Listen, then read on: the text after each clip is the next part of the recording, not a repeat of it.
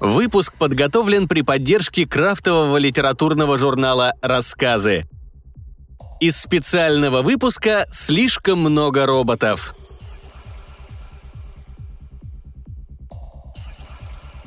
Катерина Мухина. Бабушкина любовь.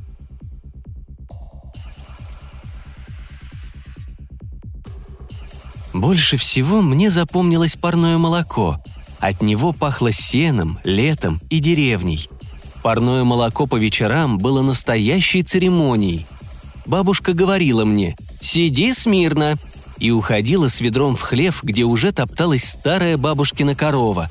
Имени у нее не было, просто корова. А я не мог усидеть за столом на кухне, пока где-то происходит такое таинство – добыча парного молока – приходу бабушки я весь изводился. Ну когда уже, когда? Бабушка, не спеша, словно подразнивая меня, переливала молоко в стакан, а дальше следовал любимый бабушкин ритуал. Она добавляла в молоко ложечку меда. Мама много раз говорила ей, что у меня аллергия на мед, и вообще парное молоко и без меда вкусное. Но бабушка все равно добавляла мед наперекор маме. И, наконец, она ставила стакан передо мной, и я взахлеб его выпивал. Потом облизывался и смотрел на бабушку. Та смеялась. «Это кто у нас такой усатый? Я тебя не узнаю!» Мы хохотали, и я не тянулся сразу за салфеткой. Так мне хотелось продлить этот момент. Сережа поднял глаза от тетрадки на класс, который взирал на него со скукой. Но Елена Владимировна, учительница русского, совсем не разделяла мнение класса. «Сереженька, как замечательно! Это ты все сам написал?» Сережа зарделся от похвалы. «Ну, мне бабушка немного помогала, но вообще я сам». «Какой молодец! Пятый А, берите пример! Сережа, это, конечно, пятерка с плюсом! Садись на место!»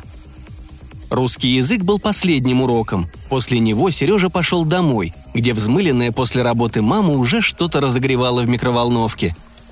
«Сережа, это ты? Обед почти готов. Подожди в своей комнате».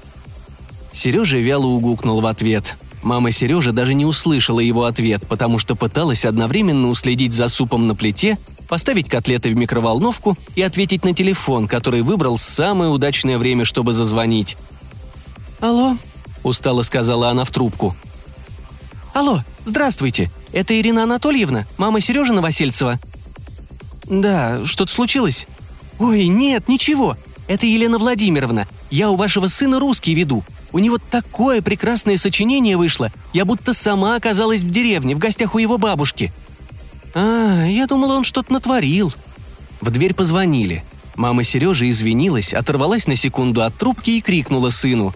«Сереж, открой! Я разговариваю!» Учительница продолжала.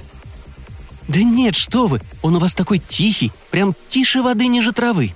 Я с чем звоню? Вы не хотите его записать в литературный кружок? У нас он вот-вот откроется. Сразу после школы будет проходить. Я лично буду его вести. А то ведь такой талант пропадает. Да-да, я скажу Сереже», — ответила мама, надеясь поскорее закончить разговор, пока суп не остыл. «А что за тема сочинения была?» «В сентябре мы всегда пишем, как я провел лето».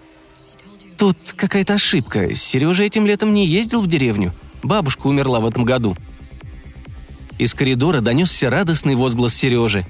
«Мам, это бабушка приехала!» Севшим голосом мама проговорила. «Извините, мне пора». Трубка выпала из ее рук и осталась качаться на изогнутом шнуре. В коридоре действительно стояла бабушка, вполне живая, в слегка помятом платье, но пахло от нее не по-живому. «Сереженька, иди пока поиграй. Мне нужно кое-что обсудить с твоей мамой», – проворковала она. Дождавшись, пока внук закроет за собой дверь комнаты, она перевела взгляд на дочь, слабо цепляющуюся за дверной косяк, чтобы не упасть. «Я же говорила тебе, что не собираюсь задерживаться на том свете, а ты мне не верила. Думала, совсем старая из ума выжила. Вы городские, не чуете древней магии природы. Вот и не помогает вам она. А мне подсобила. Только из могил я уже сама. Тяжело было землю копать. Да мне не привыкать. «Зачем ты вернулась?» – слабо произнесла ее дочь. «Чтоб за Сереженькой присматривать, конечно. Ты-то ему никогда настоящей матерью не была. Отмахнулся от него с самого рождения. А ребенку внимание нужно, да любовь. Я уже неделю прихожу к нему, когда тебя еще нет, а он сидит голодный, ждет обеда. Даже с уроками ему не помогаешь. Самое сочинение за него пришлось писать. Так что я у тебя его забираю. Он все равно, что сирота у тебя».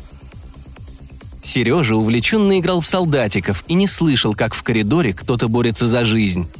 Через несколько минут мамин голос позвал его на кухню, и уже проголодавшийся Сережа наконец-то отвлекся от игры. На кухне он увидел, как мама кладет в стакан молока ложку меда, и понимание слабо зашевелилось у него в голове. «А где бабушка?» – недоуменно спросил Сережа. «Бабушка всегда будет с тобой. Не волнуйся, Сереженька», даже когда ты состаришься? Сереженька, ну, к тому времени у тебя уже будут дочери»,